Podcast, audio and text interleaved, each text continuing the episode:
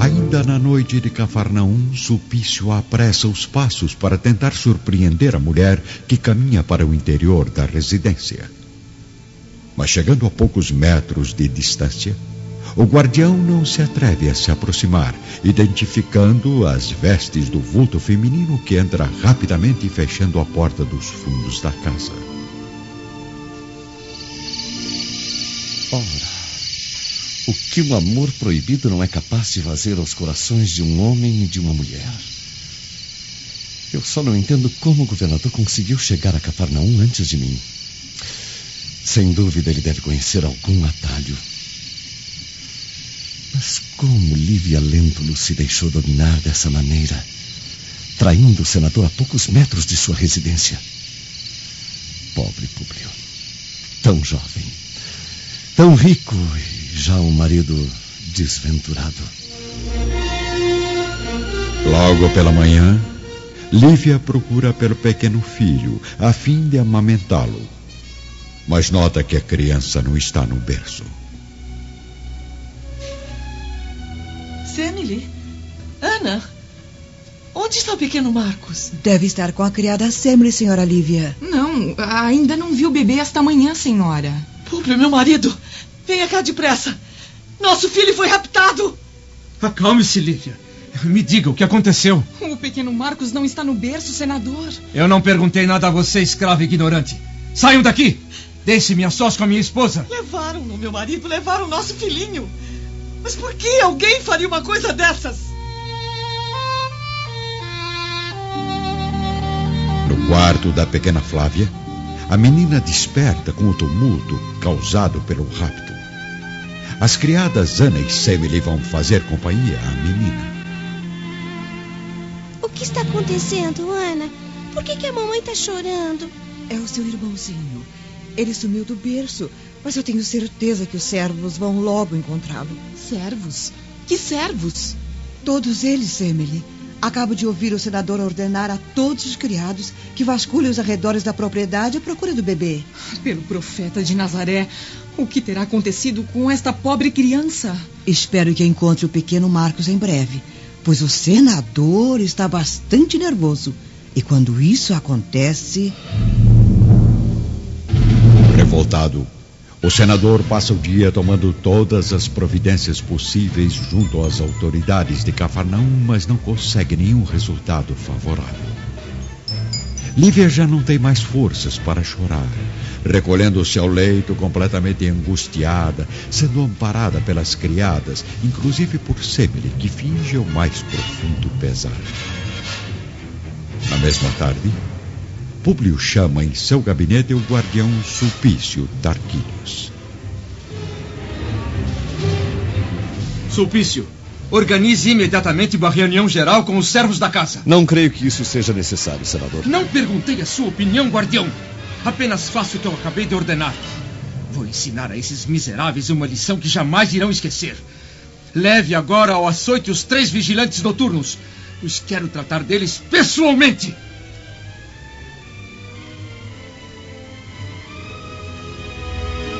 Ai, tenha piedade, Senhor. Fique quieto, seu incompetente! Aprenda a apanhar em silêncio!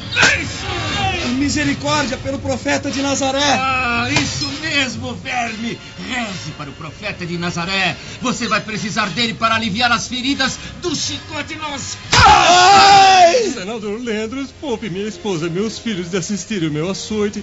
Por favor! Não, escravo! Você deve servir de exemplo para sua família de miseráveis e para todos os demais servos! Já chega, senador! Tenha clemência dessas pobres almas! Quem disse isso? Eu perguntei qual foi a criada atrevida que ousou levantar a voz para mim! Fui eu, senador. Ana, você enlouqueceu! Fique quieta, Semele, se não quiser pagar pelo que disse. Claro! Só podia ser você, a protegida de minha esposa. Foi muito bom a escrava ter se apresentado espontaneamente. Afinal, você seria de qualquer maneira a próxima a receber o castigo do chicote. Aproxime-se, criada. Este é o preço que vai pagar agora por ser rebelde e irresponsável. Sulpício! Desnude as costas da serva para que ela sinta na pele a dor do castigo. Chega, Públio! Está indo longe demais na sua revolta. A centenas de metros da residência do senador, vemos agora o judeu André de Gioras, ainda em trajes romanos, cavalgando lentamente por uma estrada deserta, levando nos braços o pequeno Marcos.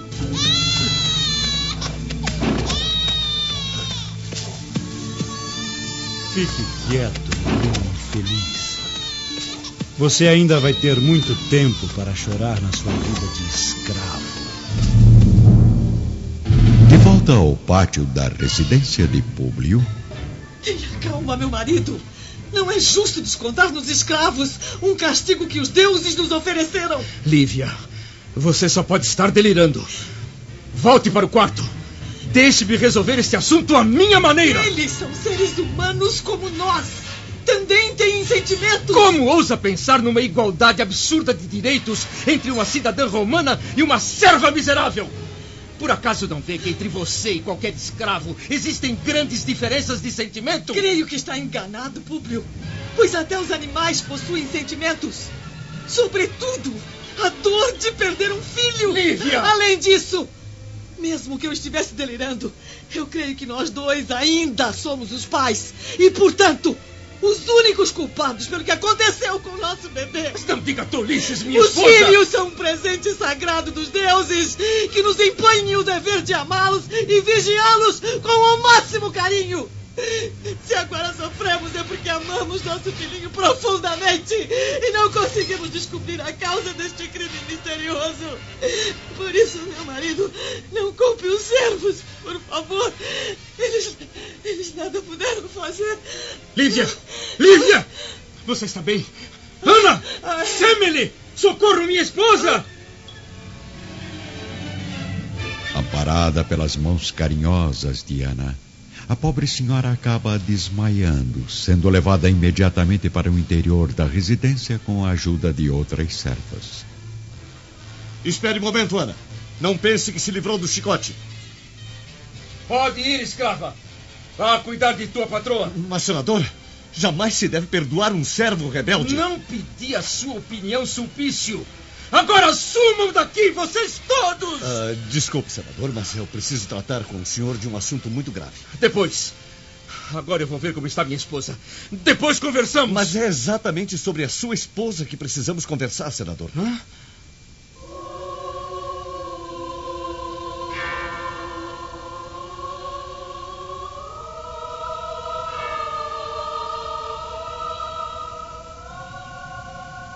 A noite cai sobre Cafarnaum. Lívia dorme profundamente, observada de perto pelo olhar atencioso de Ana. Enquanto isso, o senador Lentulus e o guardião Sulpício conversam intimamente no gabinete da residência. Senador, sinto muito ainda não poder decifrar o doloroso mistério do desaparecimento do pequeno Marcos. Mas talvez eu possa orientar o senhor em relação a outro assunto importantíssimo, que pode ter alguma relação com o sequestro. Pois então, diga logo, Sulpício. Eu creio que minhas suspeitas não são muito positivas. E, como o senador sabe, existem alguns remédios que, em vez de aliviarem uma ferida, eles produzem outras ainda piores. Eu não entendo, guardião. Acho. Acho melhor adiar para amanhã nossa conversa, senador. Eu prometo estar aqui à mesma hora a fim de expor com mais clareza minhas suspeitas. Não faça rodeio, Sulpício. Por acaso não vê que a minha angústia já ultrapassou todos os limites? Desculpe, senador. Amanhã nos encontraremos. Alguns afazeres me esperam no meu gabinete de trabalho. Até amanhã, senador. O guardião Sulpício sai apressadamente, deixando o Públio sozinho, com o coração envolto nos mais profundos pensamentos. Pelos deuses. Justamente agora que tudo parecia estar caminhando para dias melhores com o regresso a Roma, acontece algo ainda pior que a doença de minha filhinha. Tantos anos suportada com sofrimento e esperança. Ah, por que? Por que o destino está sendo tão injusto comigo, levando embora o meu pequeno filho? Uma criança inocente que não tem culpa dos meus erros e injustiças. Bem próximo dali, no interior de seu gabinete improvisado, vemos Sulpício Tarquínios redigindo uma mensagem. Querida Fúvia, creio que amanhã terei o prazer de concluir o nosso plano. Testemunhei uma cena impressionante que tirou todas as minhas dúvidas a respeito da integridade de Lívia Lentulus. Fique tranquila, pois em breve o senador irá conhecer a verdade sobre Pilatos e sua esposa. Aliás, outro fato impressionante aconteceu por aqui: o sequestro do pequeno Marcos durante a noite passada. Mas, segundo minhas suspeitas, este desaparecimento foi tramado pelos próprios amantes, visto que o governador está cego de paixão disposto a tudo para ter Lívia Lentulus a seu lado. Estarei de volta a Jerusalém em breve, a fim de receber a recompensa com a qual tenho sonhado todas as noites. Lembranças de um homem apaixonado, Sulpício Tarquinius. Sozinho, caminhando pelo salão escuro da residência, o senador Públio ainda reflete sobre os últimos acontecimentos. Sinto no íntimo que não possui inimigos na Palestina, com exceção daquele jovem escravo que já está tranquilo no lar paterno. Tenho certeza de que jamais humilhei nenhum israelita, tratando a todos com respeito e atenção. Ah, pelos deuses, qual será a causa deste crime tão misterioso? Por que me sinto tão impotente para combater as forças ocultas e impiedosas que se unem contra a minha alma, traçando com tanta crueldade o meu destino neste mundo? Amanhã chega a Jerusalém trazendo o judeu André de Gioras que já abandonou o disfarce romano e agora entra cautelosamente em sua humilde residência, carregando o pequeno bebê, oculto em seus braços. Ah, até que enfim. A viagem foi longa pela velha estrada, mas valeu a pena. Não fui importunado por nenhum guarda do governador. E então, meu pequeno tesouro? Está com fome? Que criança linda, André. Onde a encontrou? Ah, o que você está fazendo aqui, criatura? Não está lembrado? O senhor me pediu para tomar conta da casa enquanto estivesse viajando. Ah, ah, sim, sim. Mas agora, como pôde notar, eu já estou de volta e, e você está dispensada. Não, aliás, espere um pouco. Você gostaria de receber o dobro do que combinamos, me ajudando a cuidar desta pobre criança? Claro, meu amigo. Mas de onde veio este menino abençoado? Eu encontrei o pobre bebê no meio da estrada de Nazaré. Eu creio que foi abandonado pelos pais. Eu fiquei com o coração partido e logo me lembrei de Saul, tão longe de casa.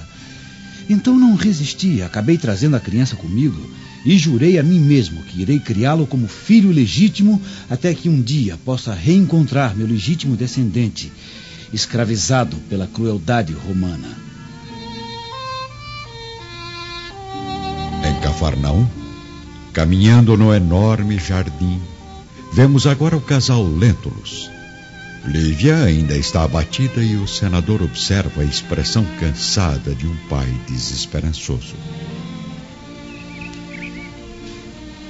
Públio, Públio, vamos tentar recompor nossas energias a favor de nós mesmos. Nem tudo está perdido, meu querido. Com sua influência e posição social, podemos determinar todas as providências necessárias à busca do nosso filhinho. Não sei, Lívia. Sinto que já fizemos o possível. Não diga isso, meu marido. Adiaremos nosso regresso a Roma se for necessário. Sinto que os deuses farão o resto por nós reconhecendo nossa angústia e sofrimento. Sim, minha querida. Farei tudo o que estiver ao meu alcance para esperar a providência dos deuses. E mais um dia passa depressa em Cafarnaum, repleto de sofrimento e expectativa, sem nenhuma notícia a respeito da criança desaparecida. Logo ao cair da noite, como havia prometido, Sulpício Tarquínios espera pelo senador no gabinete da residência. Publio aparece cabisbaixo, aflito, mas curioso em ouvir as palavras do guardião. Então, Sulpício, ontem despertou o meu desespero paterno, prometendo que esta noite revelaria suas observações sobre o sequestro de meu filho. Claro, é bem verdade, senador. Eu creio que o senhor precisa dar mais atenção para os fatos misteriosos destes últimos dias. Sim. Por acaso tem aqui na Palestina algum inimigo interessado na sua permanência em Cafarnaum? De modo algum. Vivo num ambiente de amizades sinceras. Eu acredito que não há ninguém interessado na minha ausência de Roma. Não entendo onde quer chegar, Sulpício. É que na Judéia há alguns anos ocorreu um caso idêntico ao seu. Um dos antecessores de Pôncio Pilatos apaixonou-se perdidamente pela esposa de um senador romano que se instalou em Jerusalém durante alguns meses. Sim. Quando tal senador resolveu regressar a Roma com a família, o governador apaixonado fez de tudo para impedir o retorno de sua amada com o marido, a sede do império. E ao notar que de nada valiam suas tentativas, cometeu o crime de sequestrar um filhinho do casal. O que pretende insinuar com esta história, guardião? Reconheço o alcance de minhas palavras, senador, por isso peço-lhe total discrição, pois jamais abriria meu coração para um superior se não fosse pelo profundo interesse que a sua amizade conseguiu plantar em minha alma dedicada e sincera. Acredite, não pretendo ser nenhum delator ou algo parecido. No entanto, direi ao senhor apenas o que vi com os próprios olhos, a fim de ajudá-lo a decifrar o mistério do sequestro. Desde o banquete no jardim de Pôncio Pilatos, venho notando os olhares e as atitudes suspeitas entre o governador e a senhora Lívia Lentulus. Que? Pude presenciar, oculto entre os arbustos, uma cena chocante entre os dois. Públio ouve atônito a declaração do guardião, que em seguida revela o que havia observado na noite do sequestro, ressaltando a coincidência da presença de Pilatos em Nazaré. Após a denúncia, a traição da esposa é de fato verdadeira. Entretanto, o senador quer apenas acreditar no contrário. Enquanto recebe as palavras venenosas do guardião, Públio reflete profundamente, tentando buscar uma saída para o sentimento angustiante que invade sua mente. Pelos deuses. Minha Lívia sempre manifestou um mais profundo retraimento aos ambientes sociais, vivendo apenas para mim e nossos filhos amados. Mas estas denúncias anularam toda a minha confiança. São muitas coincidências. Eu, eu não sei mais o que pensar. Considerando sua posição de homem de Estado, o orgulho de seu nome e as tradições familiares, Públio reúne forças e acaba por dominar a emoção do momento, escondendo o sentimento, revelando apenas a razão fria e inabalável do homem público. Agradeço o seu interesse, Sulpício, mas não admito de maneira alguma nenhum argumento que afete a dignidade e a nobreza de minha esposa. Qualidades que ninguém conhece mais do que eu. Mas, mas, senador, veja bem. A conversa entre Lívia e Pilatos no jardim do palácio foi por mim autorizada. E as suas observações sobre a cena da noite do sequestro não estão bem claras. É a pura verdade, senador. Pude ver os dois amantes juntos, a sussurrar palavras íntimas no silêncio da noite. Não fale mais nada, guardião. Suas calúnias não merecem mais a minha atenção. Considere-se dispensado do serviço que o retém junto à minha família. Pense no que está fazendo. Quem é o senhor para me ameaçar? Exijo que parta amanhã, logo ao amanhecer, antes que eu comunique ao Império a sua conduta e acabe com o seu futuro. Senhor senador, chegará o momento em que irá reconhecer o meu cuidado, não apenas como servidor desse lar, mas como amigo solidário e sincero. Suma da minha frente! Nunca foi, nem nunca será meu amigo.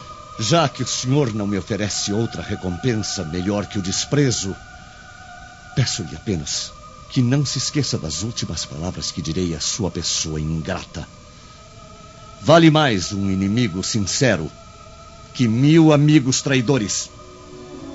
No silêncio do seu gabinete, o senador Publio Lentulus esconde, no íntimo, uma dúvida angustiante sobre a fidelidade da esposa e revela nos olhos as lágrimas convulsivas de um homem em dívida com suas crenças, seu destino e sua própria consciência.